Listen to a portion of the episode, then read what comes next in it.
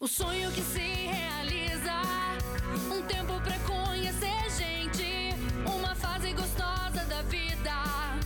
Os dias que marcam seus dias pra sempre.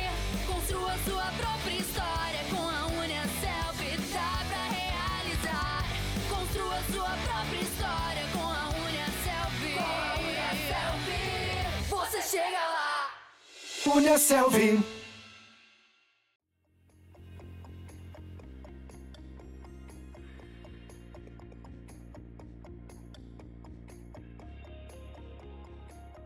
Olá, começa agora mais um Pode Perguntar, o podcast da Uniaselv.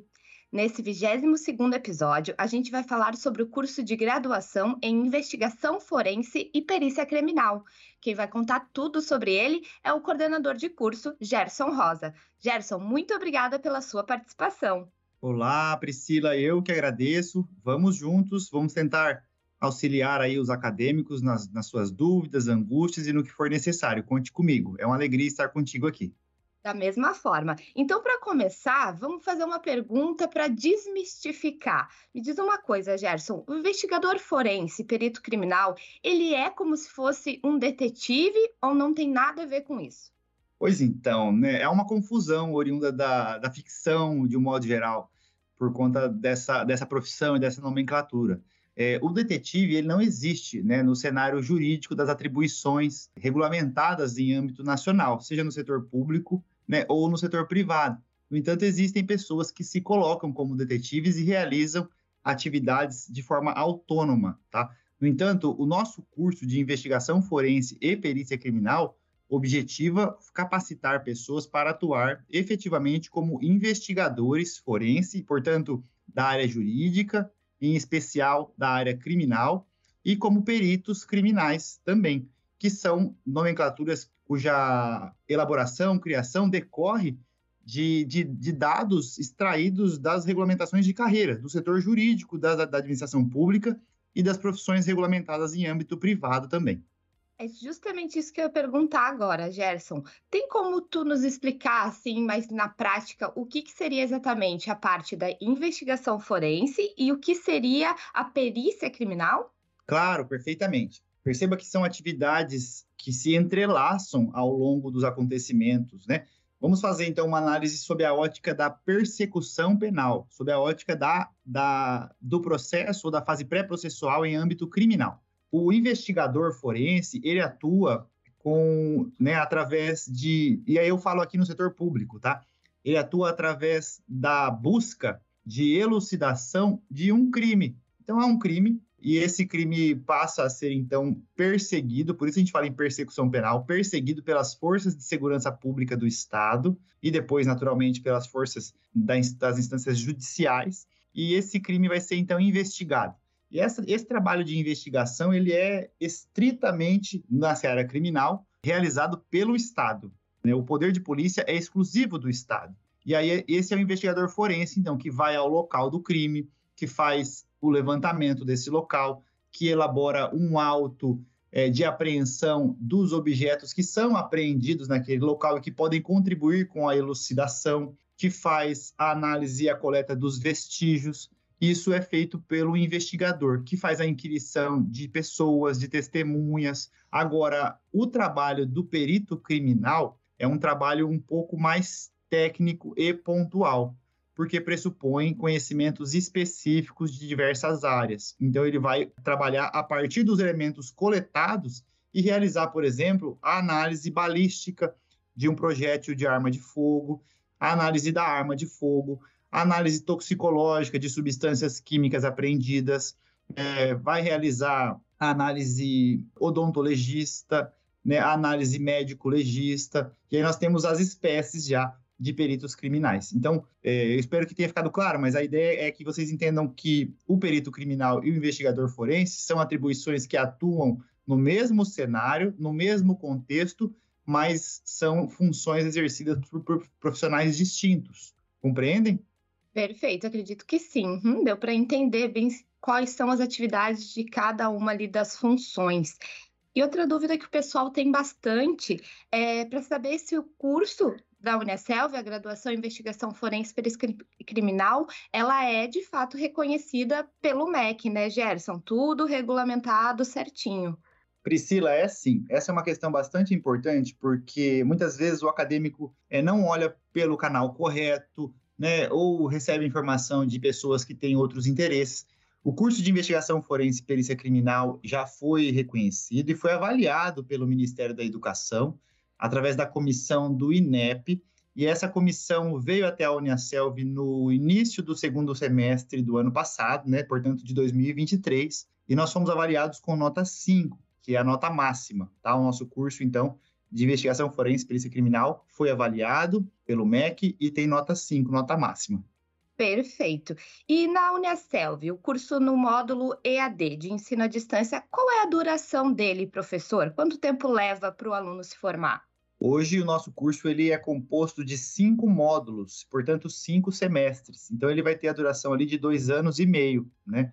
Com disciplinas no primeiro semestre introdutórias, que são disciplinas voltadas para uma abordagem mais propedêutica, humanitária e ética e aí, gradativamente, semestre a semestre, o curso vai ganhando conotações de especificidade e aprofundamento na área do curso. Né? Então, quanto mais o curso vai avançando, mais a gente vai aprofundando e tratando cada vez mais da investigação e da perícia. É, mas são cinco semestres. Entendi. O senhor já citou aí uma das disciplinas, por acaso teria mais alguma outra, assim, das principais também nos demais semestres que o senhor poderia destacar para a gente do que, que é estudado durante a graduação?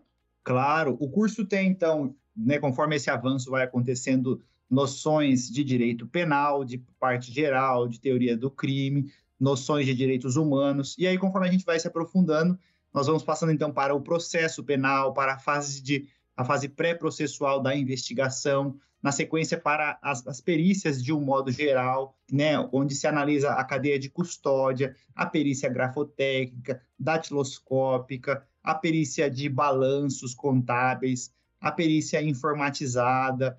Então, são várias formas de perícia que são analisadas né, ao longo do curso em cada uma das disciplinas, pois a, a ideia é proporcionar ao acadêmico essa vivência de forma mais aprofundada possível, né, e a abrangência do contexto persecutório criminal, que é um contexto que demanda é, uma grande amplitude de conhecimentos e uma grande multidisciplinariedade por conta das, das várias áreas que contribuem com a elucidação dos delitos.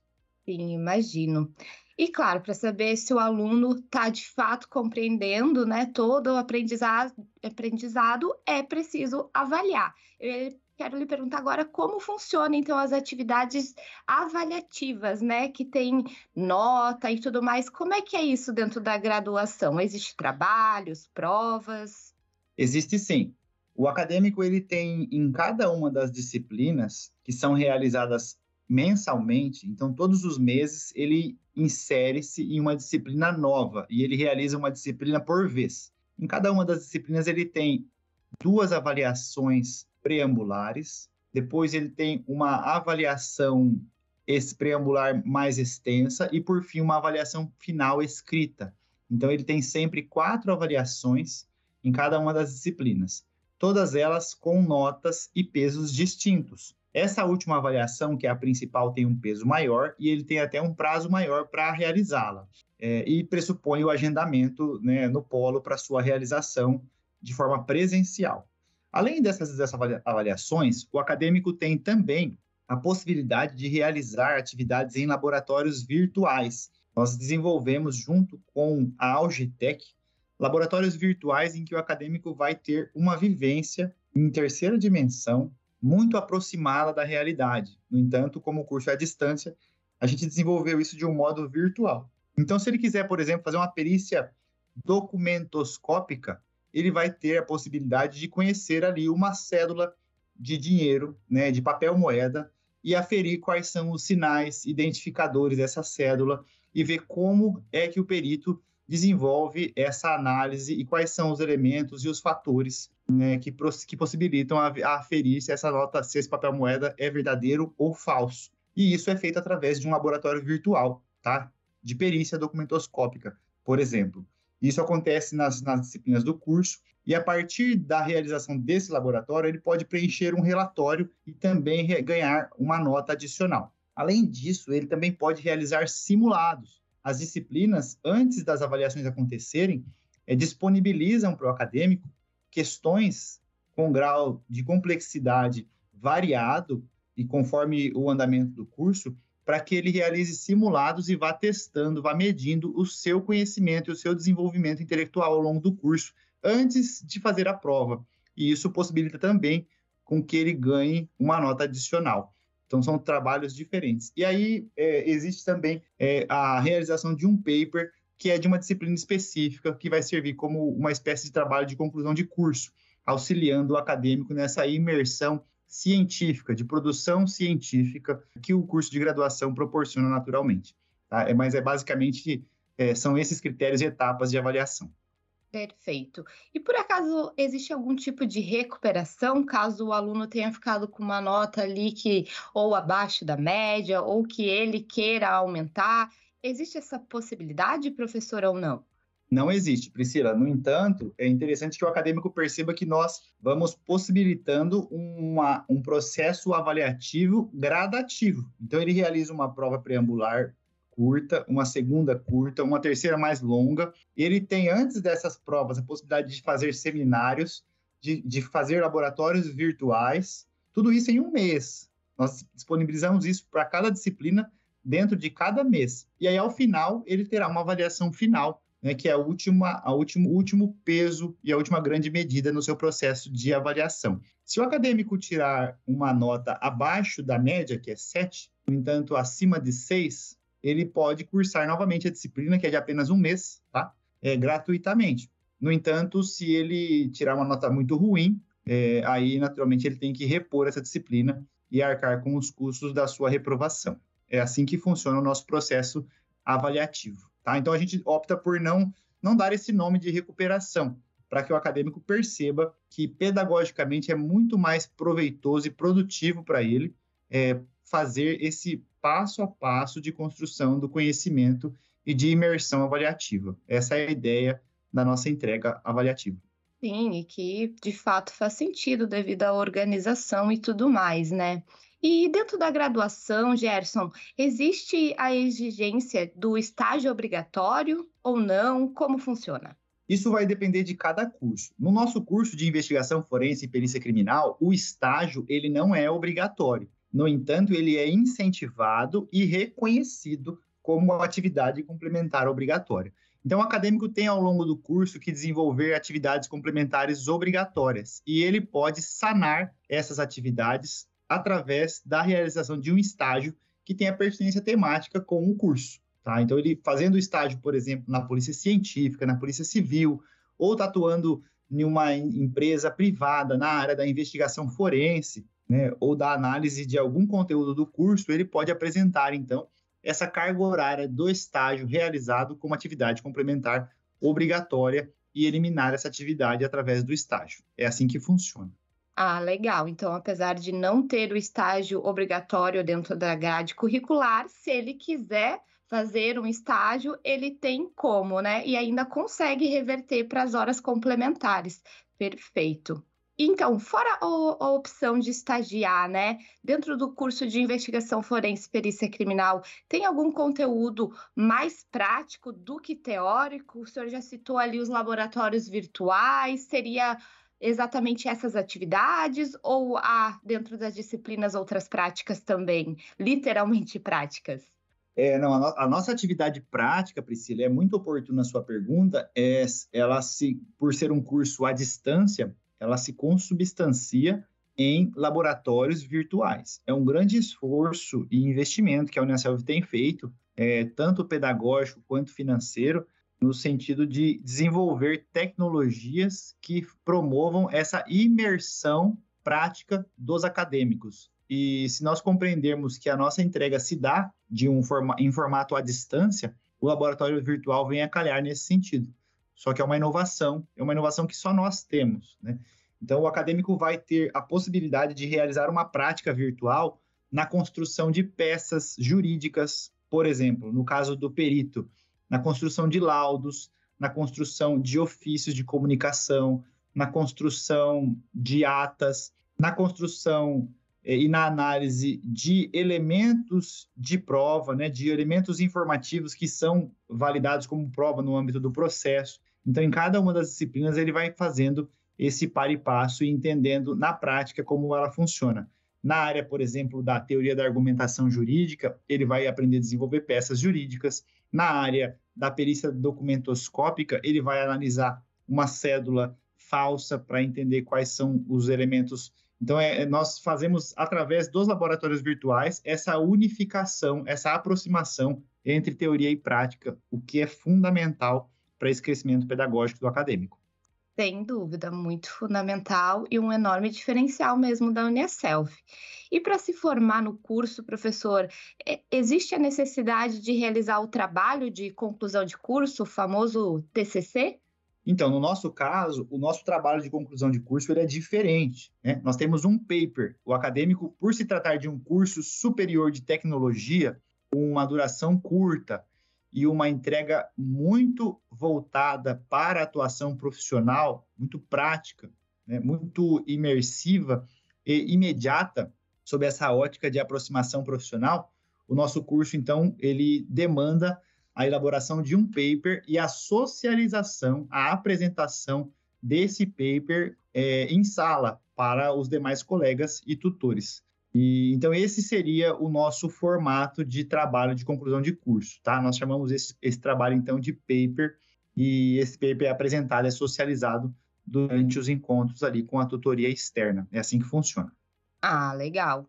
E depois de formado, que tipo de ferramentas ou plataformas, instrumentos o profissional acaba usando para atuar, professor? Tem como explicar um pouquinho isso para a gente, por favor? Tem sim, Priscila. É, é uma atuação em um contexto muito abrangente, muito amplo. Nós temos dois tipos de acadêmicos que integram ali o nosso curso sob essa ótica de atuação profissional.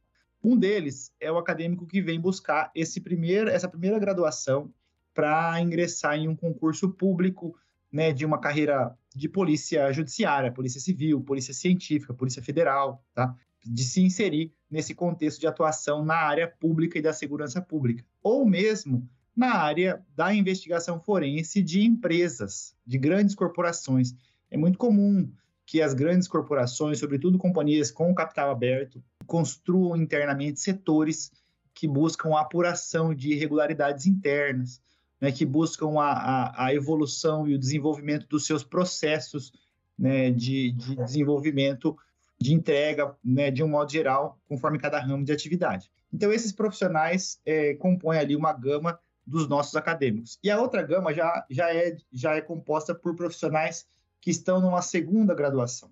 Então, eu tenho muitos casos é, já graduados, pessoas graduadas em Química, em Biologia, né, enfim, em áreas, em Engenharia Civil, que, que, po que possam é, buscar uma atuação tanto em nível de perícia é, extraoficial, não oficial, é assim que o Código de Processo Penal fala, quando o juiz, por exemplo, nomeia uma pessoa que tem conhecimento em determinada área para realizar uma análise no âmbito do processo, como também pessoas que buscam carreiras públicas de perito criminal de áreas específicas, porque os editais muitas vezes exigem é, conhecimentos de áreas específicas. Então, é um outro grupo que também integra os nossos cursos.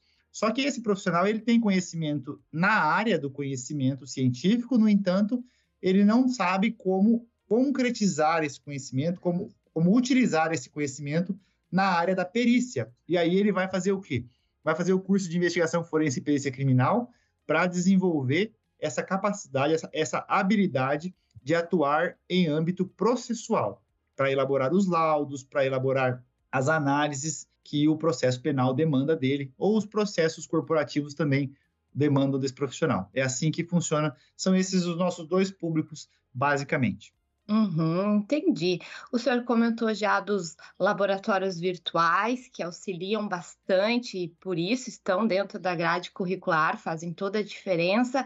E para quem é, no caso, ainda um candidato que não conhece bem a área, o senhor poderia indicar que livros ou filmes assim extracurriculares que eles já podem ir tendo acesso para ter mais contato e informações sobre a profissão? O senhor tem alguma dica nesse sentido para dar? Claro, eu acho que o grande livro né, de interesse de quem gosta dessa, dessa área da investigação criminal, sobre essa, esse aspecto técnico, é a nossa série CSI, né? Eu acho que é muito isso.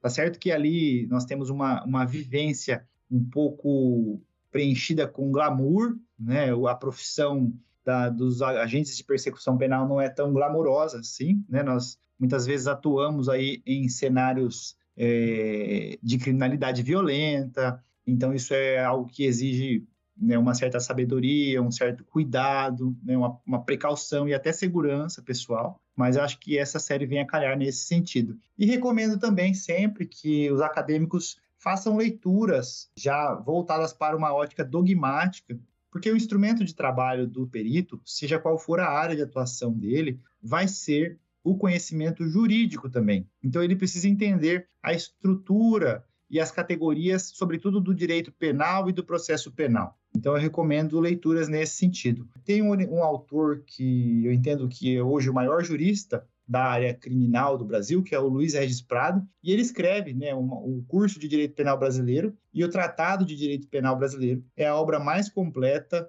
profunda e atualizada de um autor vivo dentre os juristas brasileiros que nós temos. Então, recomendo profundamente a obra do professor Luiz Regis Prado sob essa ótica jurídico-penal para auxiliar né, com um fundamento sólido e dogmático essa construção do conhecimento jurídico-penal dos nossos investigadores forenses e peritos criminais. Ótimas dicas, muito interessantes. O senhor explicando aqui me surgiu uma dúvida que talvez outras pessoas possam ter também. Uh, na profissão, é possível atuar só como o investigador forense, separadamente, ou só como perito criminal, ou não? Não tem como desmembrar isso? É, na verdade, elas não são a mesma coisa, são funções diferentes. Eu vou te dar um exemplo de profissões públicas, né? Carreiras públicas, porque daí estão né, previstas em lei e tem uma denominação jurídica, uma qualificação jurídica para isso. Nós temos no estado do Paraná, que é onde eu atuo, tá? É, a carreira da Polícia Civil, em que os policiais civis são delegados de polícia ou agentes de polícia judiciária. Antigamente a gente chamava esses agentes de polícia judiciária de investigadores de polícia. Então, o investigador de polícia judiciária, ele é uma carreira, né? é o nome dado a uma carreira que se assemelha muito ao investigador forense. Só que esse é o nome dado para uma carreira pública. Eu posso ter um investigador de polícia judiciária no âmbito privado? Não, porque o poder de polícia é exclusivo de Estado. Mas eu posso ter um investigador forense no âmbito privado. Como eu falei para você, numa grande corporação, né? Inclusive os acadêmicos muitas vezes me perguntam e eu envio para eles, né? Pego ali no LinkedIn Existem várias vagas de contratação de investigadores forenses. E o perito criminal? Bom, o perito criminal é outra carreira. Aqui nós temos então já ah, isso que eu falei da Polícia Civil serve também no âmbito da Polícia Federal. E agora o que eu vou falar do perito criminal também serve no âmbito da Polícia Federal. O perito criminal é, é uma carreira, o nome de um cargo, inclusive, de uma carreira que integra a polícia científica e a criminalística. Esse, esse perito criminal, ele pode atuar em diversas áreas, como eu falei, na área da computação forense, na área da balística, na área da toxicologia, na área da, na área da, da odontologia, que são os odontos legistas, na área da medicina legal, que são os médicos legistas. Depende de cada constituição, de cada carreira. No âmbito, então, do perito criminal, nós temos o perito oficial, que é o sujeito que presta concurso público e ocupa um cargo público de provimento efetivo e atua perante os órgãos do Estado. Então, a Polícia Civil, através do investigador, do agente de polícia judiciária, coordenado ali, tem os seus trabalhos pelo delegado de polícia, vai até o local de crime, faz a prisão em flagrante dos autores de crime, recolhe os objetos que têm relação com, com o delito cometido e coloca esses objetos, insere esses objetos em um procedimento que a gente chama de inquérito policial.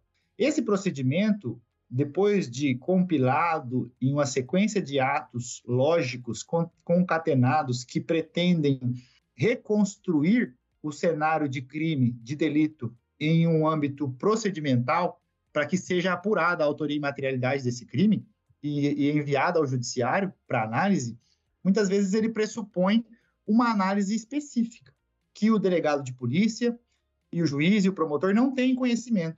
Então ele vai dizer assim: olha, o disparo da arma de fogo ocorreu no ângulo tal, da distância tal e de uma arma tal. Será que foi essa arma aqui? E as impressões digitais que constam nessa arma são daquela pessoa ali? Quem vai fazer essa análise técnica é o perito científico, é o perito criminal, esse perito oficial. Pode acontecer de, para determinados casos e em determinadas localidades, nós não termos um perito oficial por conta da, da precariedade do serviço público, da falta de estrutura da polícia científica.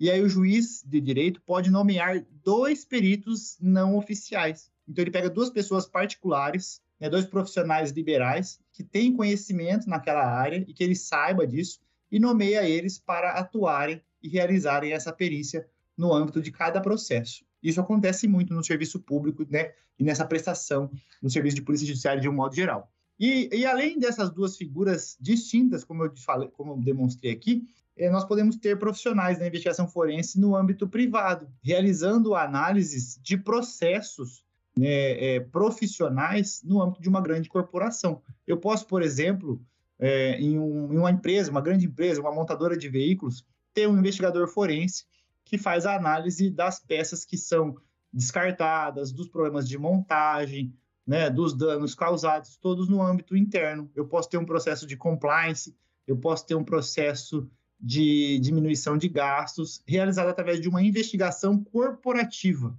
Então, por isso, eu posso ter esse profissional também no âmbito privado, tá? Então, ele atua para uma outra finalidade. Aí, esse cara ele não vai atuar na seara criminal. Agora, eu posso ter um profissional particular atuando na, na área criminal? Eu posso. Imagine que eu seja advogado, tenho um escritório e sou contratado para investigar um crime de homicídio pela vítima, nesse caso. Eu vou pedir para que o promotor me permita ser habilitado como assistente de acusação. E aí, imagine que o perito público faça um laudo do qual eu discorde. Eu posso pedir que o meu perito particular faça um laudo, uma contraprova, e eu apresento isso no processo penal, para concorrer, para contestar esse laudo pericial realizado pelo perito do Estado. Então, basicamente, é assim que funciona. Desculpe a resposta um pouco longa, mas é um tema mais profundo e que demanda um pouco mais, uma análise um pouco mais exauriente. Não, imagina, aqui é justamente para a gente esclarecer todos os detalhes possíveis, por isso o nome pode perguntar, né? Que é justamente para instigar essas dúvidas. Então, o senhor falou, já, já deixou claro que a gente que tem várias opções dentro do serviço público para atuar na profissão, também tem como ser contratado CLT, sim, e de fato há como eh, também trabalhar de forma autônoma, empreendendo, tem como trabalhar por si e não estar ligado diretamente a uma instituição. É possível? Isso é comum, professor? Assim, existem bastante possibilidades de, de atuar nesse sentido, como autônomo, como empreendedor? É muito comum, Priscila. No entanto, como é um conhecimento muito escasso, muito compartimentado, né, de diversas áreas do conhecimento, não é algo que a gente vê com certa frequência. E tanto que o nosso curso de investigação forense e perícia criminal é um sucesso e é um curso inovador e é um sucesso. Por quê? Porque as pessoas querem trabalhar, querem compreender, querem atuar dessa forma. É, é, muito frequente nos dias de hoje que os peritos particulares sejam peritos aposentados, foram peritos oficiais, se aposentaram de suas carreiras e, pelo conhecimento desenvolvido ao longo dos anos, continuam atuando seja através da nomeação judicial para determinadas localidades, seja através da contratação de escritórios de advocacia, de grandes corporações, para aplicar esse conhecimento construído ao longo de anos de experiência é, na atuação em outras searas, né, ou de outra forma. Mas nós temos já uma profissão sendo construída e a Uniaselv proporciona aos acadêmicos essa, essa, esse encurtamento na construção desse conhecimento e do conhecimento dessa área especificamente, que é muito atrativa, que é muito apaixonante e por isso um curso tão tão pujante, né, e cheio de, de interessados. Verdade, o curso de investigação forense perícia criminal é um dos mais procurados, que tem mais alunos matriculados na Unicelv, de fato, e que continua, né? Ainda bem. E, professor, essa profissão o senhor já deu exemplos ali de laudos, levantamentos, análises que são precisam que precisam ser realizadas, né? E para fazer tudo isso, acaba que o profissional atua mais sozinho ou tem uma equipe que colabora? Como é ali o dia a dia, a prática mesmo? Ele acaba sendo assim mais mais solitário nas atividades ou não? Depende de colegas para poder executar as tarefas. Poxa, é muito interessante a sua pergunta. Eu acho que primeiro a gente tem que compreender a abrangência da atuação. Então, se nós pensarmos no âmbito público, né, no investigador, esse investigador, como ele tem a possibilidade de confronto, de enfrentamento nas suas diligências, é, é corriqueiro e até recomendável né, que ele, enquanto policial que é, atue em conjunto né, com outras pessoas a gente fala que o policial não trabalha né, em, em, uma célula única, de uma única pessoa. A célula mínima é de dois agentes. Então, sempre que ele sai para um local de crime, a Alex Arts determina que ele o faça acompanhado. Né? Por isso ele porta armas, por isso ele usa um colete balístico. E nós estamos falando de um profissional que vai até o local de crime, logo após ou durante a prática desse delito. Né? Então, essa é uma situação. A outra situação é quando o perito recebe, por exemplo, um ofício do delegado de polícia solicitando a análise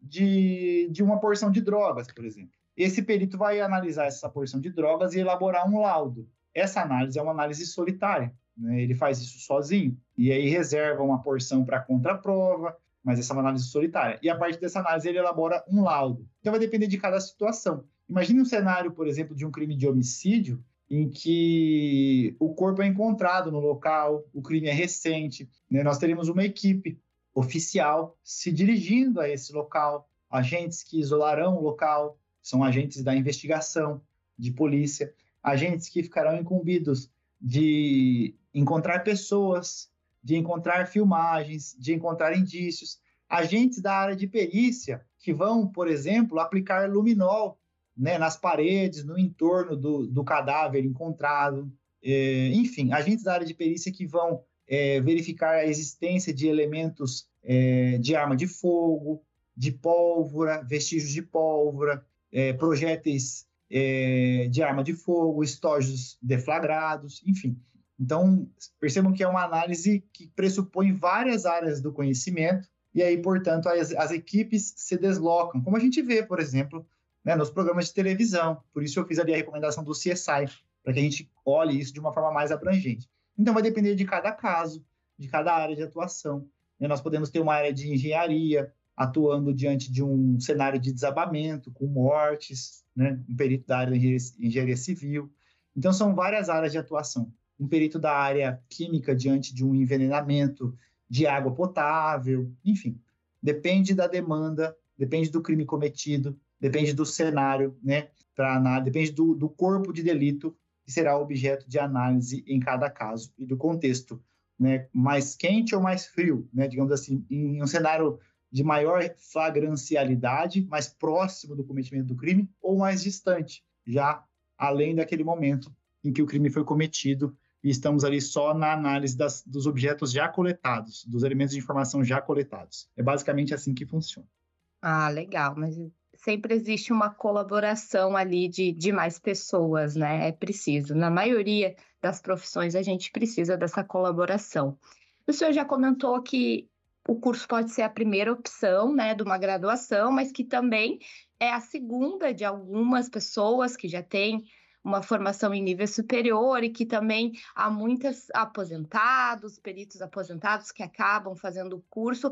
Existem outras profissões, assim, o senhor disse que tem alguns alunos também de química, engenharia. Existem outras profissões que o senhor destacaria que a graduação em perícia em investigação forense perícia criminal poderia beneficiar também essas áreas? Claro, certamente. Então, eu destaquei dois cenários que são regulares, né? Ali, um, um cenário é a pessoa que busca uma inserção na, na área da, da segurança pública, mais precisamente na área da investigação e da perícia, e faz esse nosso curso como primeiro curso. Nós temos profissionais de áreas que são pontuais, específicas, por isso eu falei da biologia, da química, da física, da engenharia, são áreas que são contratadas para uma atuação como peritos criminais. Só que elas pressupõem um conhecimento específico. No entanto, esse profissional que detém esse conhecimento específico percebe que não tem condições de atuar como perito por não conhecer as atuações procedimentais dos peritos, que é algo complexo. E aí busca o nosso curso para complementar esse conhecimento, para aliar esse conhecimento de uma área específica do conhecimento à área da persecução penal, para que ele possa fazer o concurso e estar habilitado né, conhecendo os procedimentos, a elaboração de laudos, os conhecimentos jurídicos atinentes à atuação profissional, e aí, naturalmente, aliando, somando a isso, agregando a isso o conhecimento da sua área específica. Né? Até recomendo que o acadêmico, para que compreenda melhor esse cenário, dê uma olhada na lei. Nós temos uma lei muito moderna, foi publicada esse mês agora, de julho, no estado do Paraná. A Polícia Científica do Estado do Paraná publicou a Lei Complementar número 258, Lei Complementar Estadual 258 de 2023 do Paraná, que é a lei que regulamenta as carreiras da Polícia Científica. E vai, você vai encontrar lá todas as informações referentes aos cargos, salários, atribuições dos peritos, dos policiais científicos, inclusive, inclusive dos cargos de nível médio também, que não pressupõem a exigência de nível superior. Vamos encontrar lá remunerações de 14 a 40 mil reais. São carreiras extremamente atrativas. É, recomendo também que vejam as carreiras policiais. A Polícia Civil do Paraná publicou também, no mesmo mês de julho de 2023, a Lei Complementar número 259. A Lei Complementar 259, ela regulamenta as carreiras da Polícia Civil, de agentes de polícia judiciária e de delegados de polícia. Portanto, os investigadores são os agentes de polícia judiciária. E, e aí nós temos ali também todas as atribuições delineadas, as remunerações, salários que vão também de 8 a 22 mil no caso dos agentes e de 23 a 40 mil no caso dos delegados de polícia. Então, é uma carreiras bastante atrativas e interessantes para aqueles que queiram ingressar nessa área de atuação pública. E aí, naturalmente, a compreensão do, dos afazeres no âmbito privado também se assemelha muito a isso, com a, a compreensão de que o poder de polícia é exclusivo de Estado, né, conforme eu destaquei no, no momento anterior. Sim, e já que a gente está falando de carreira, existem também especializações que é possível fazer depois da graduação, professor MBA, pós-graduação, se sim, e quais o senhor traria aqui para a gente com, com mais relevância, digamos assim? Poxa, Priscila, essa pergunta é muito importante. Né? Primeiro, como professor que sou e também aluno, entendo que quando a gente pretende ser um profissional habilitado para atuar em uma área tão delicada, né, sobretudo que lida com a liberdade das pessoas, é, nós temos sempre que nos, nos capacitar, que buscar com responsabilidade, seriedade, conhecer o objeto de análise da nossa atuação profissional, né? O objeto cognoscível do nossa, da nossa área de conhecimento de atuação. E aí, por isso, penso que a gente não deve parar de estudar. Né? Esses concursos que eu te falei são concursos extremamente atrativos e que pressupõem uma graduação, pura e simplesmente. No entanto, o fato do profissional estar empregado, seja na seara pública ou privada, demanda que ele continue sendo atualizado e, e se aprimorando profissionalmente. Daí a necessidade de realizar, então, cursos de especialização. Isso é, isso é muito importante, é muito sério. Né? É muito importante que cada profissional tenha essa compreensão na sua atuação profissional. E aí, qual curso eu devo fazer então? Se o profissional pretende um curso para uma simples atualização profissional ou para a realização, a busca de um conhecimento específico, ele pode realizar um curso é, de curta duração sobre aquele ponto específico. Hoje na internet nós temos muitos, na Unicelv nós temos muitos. Inclusive, durante a graduação, nós temos ali o Carrossel Saiba Mais, em que o aluno pode consultar indicações diversas de conteúdo, de podcasts, vídeos, livros, artigos, filmes, palestras, enfim, uma infinidade de conteúdos gratuitos disponíveis para os acadêmicos. Agora, se ele ou então até uma pós-graduação lato sensu na área do conhecimento pretendido, né? na área das ciências criminais, na área da biologia forense, antropologia forense, conforme a área de atuação do perito ou do profissional da investigação, na área da segurança pública e polícia judiciária. Agora, se ele pretende uma atuação voltada para a área acadêmica, então ele é profissional, mas ele quer se especializar em como ministrar aulas, em como dar aulas. O que ele vai ter que fazer? Ele vai ter que fazer buscar um mestrado, um doutorado ou algo assim. Perfeito. E depois de graduado, a pessoa quiser se dedicar mais à parte assim científica, teórica, digamos assim, produção de artigos, por exemplo, e não tanto na prática, né, estar indo aos ambientes onde aconteceram os crimes, existe também essa possibilidade, Gerson?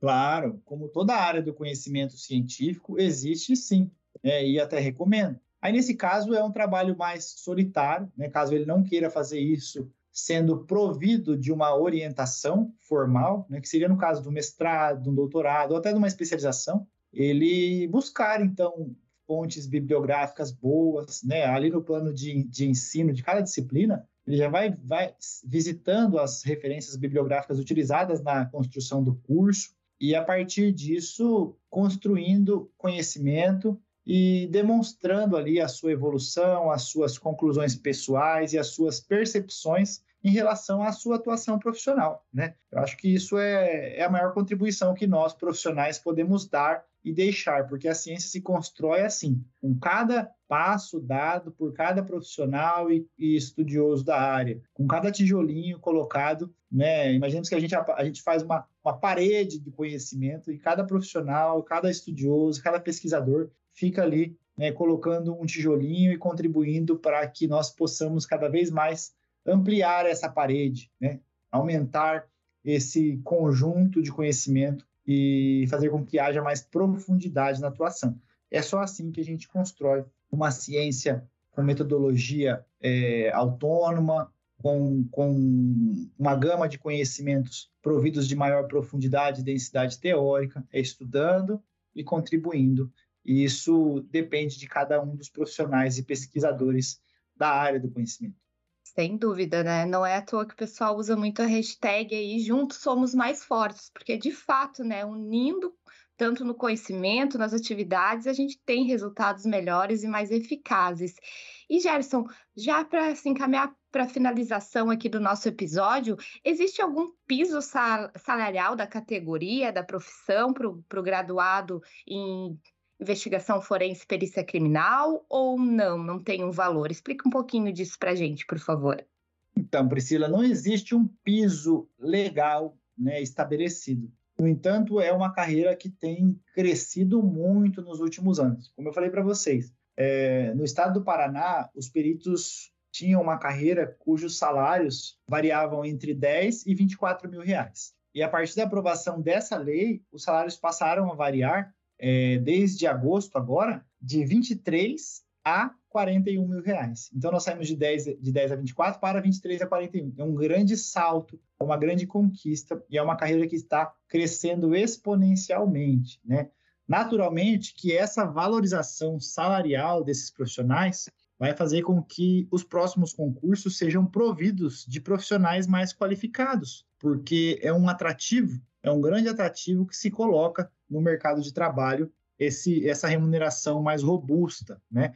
Agora, no âmbito privado, no âmbito privado, isso vai depender da atuação e de cada empresa. Nós não temos um valor, mas se nós compararmos aí a atuação do investigador, por exemplo, que no âmbito do estado do Paraná também recebe de 8 a 22 mil reais, nós poderíamos pensar nisso aí. E nas empresas vai depender da carga horária, da contratação e de cada atuação no mercado. Mas é, um, é uma, uma área de atuação que tem crescido muito e se tornado muito atrativa, sobretudo por conta da evolução científica no, no perfil profissiográfico de cada um desses profissionais. Eu acho que quando a gente tem o profissional especializado, evoluindo, né, a área do conhecimento científico, que é o nosso caso, proporcionando uma formação mais sólida e robusta, nós temos também cada vez mais entrega por esse profissional. E como nós temos cada vez mais entrega, nós temos também cada vez mais uma valorização desse profissional, o que é perceptível. Né? Com certeza, bastante perceptível. E até por lidar com, com fatos, né, incidentes e acidentes, algumas vezes, claro, da profissão, super relevantes, importantes, né, para serem concluídos. Gerson, e tem, a gente falou bastante coisa aqui, mas eu queria ver se tem algum detalhe, algum ponto sobre a profissão, sobre a carreira, que o senhor acha que vale a pena ressaltar e que a gente não mencionou aqui para poder fechar o nosso podcast hoje. Bom, Priscila, eu sou suspeito para falar, porque eu sou agente de polícia judiciária já há 15 anos, eu sou especialista em ciências penais, doutor e mestre em direito penal, então, é, a minha vida toda foi dedicada sob o aspecto profissional e científico de estudos né, para essa área da persecução penal de um modo geral. Mas, feita aqui a minha culpa, né, e deixando evidente a minha suspeição, eu gostaria de convidar todos os acadêmicos, todos aqueles que estão com interesse de atuar na área criminal, na área da persecução criminal, a conhecer o nosso curso, de investigação forense e perícia criminal. Vem conosco, vamos participar dessa jornada. É um curso feito com muito carinho, com profissionais de extrema capacidade. Né? O curso foi atualizado agora esse ano, a grade é completamente nova, remodelada, os materiais todos atualizados. O acadêmico da Uniaselv pode realizar o curso do local de onde ele estiver, do smartphone, do computador, no horário da disponibilidade dele com um preço extremamente acessível. Então, eu gostaria de, de aproveitar essa oportunidade, essa ocasião do podcast, para fazer um grande convite né, a todos os acadêmicos interessados em vir conosco nessa jornada acadêmica, conhecer o nosso curso e participar dessa construção pessoal e de profissionais de sucesso. Venham conosco, vamos participar conosco, vai ser uma alegria nós estarmos juntos aqui nessa jornada. E deixo meu abraço a todos que participaram da organização desse momento aqui e a todos os ouvintes. Obrigado. É, vai mesmo, ninguém vai se arrepender. Destacando aí alguns outros benefícios além do que o professor falou, só na Uniaselv tem um tutor exclusivo por turma que acompanha o aluno do início até o final do curso, isso faz grande diferença durante os estudos. Tem o Léo App, que é o aplicativo da instituição e que quando você usa ele, a navegação é patrocinada pela Uniaselv, então ele não consome o pacote de dados do usuário. Então, além de ter ali o acesso a todo o conteúdo na palma da mão, você também tem economia. Tem que cabem dentro do seu bolso, e como a gente viu aqui no podcast, como coordenador do curso, demais professores e tutores são profissionais com experiência de mercado, que faz toda a diferença. Gerson, muito obrigada mais uma vez aqui pela tua participação e por responder todas as nossas perguntas. Espero falar contigo novamente em algum outro episódio, viu? Eu agradeço, Priscila. Conte comigo, é sempre um prazer. Um grande abraço. E se você ainda não ouviu os episódios anteriores, confere porque vale muito a pena. Entre eles tem a conversa com a Twine Daros, diretora de planejamento acadêmico da Unicelv, que falou sobre o curso de ciência da criatividade. Gente, ele é super novo, é o primeiro do mundo e foi lançado aqui na Unicelv. Então confere lá o episódio 21 que tem bastante coisa interessante também. Não deixe de nos seguir nas redes sociais, nelas você encontra muito conteúdo de qualidade sobre os cursos de graduação, pós-graduação, técnicos e profissionalizantes, além de cursos livres que a Unicelv também oferece. No site da Unicelv, unicelv.com.br, você tem acesso às informações de todas essas opções de estudos que a gente falou aqui e ainda fica por dentro das notícias da instituição. Com a técnica de Jonathan Adami e a edição de Pedro Rodrigues, o Pode Perguntar fica por aqui. Eu sou a Priscila Araújo, muito obrigada pela sua companhia e a gente se encontra em um próximo episódio. Até lá!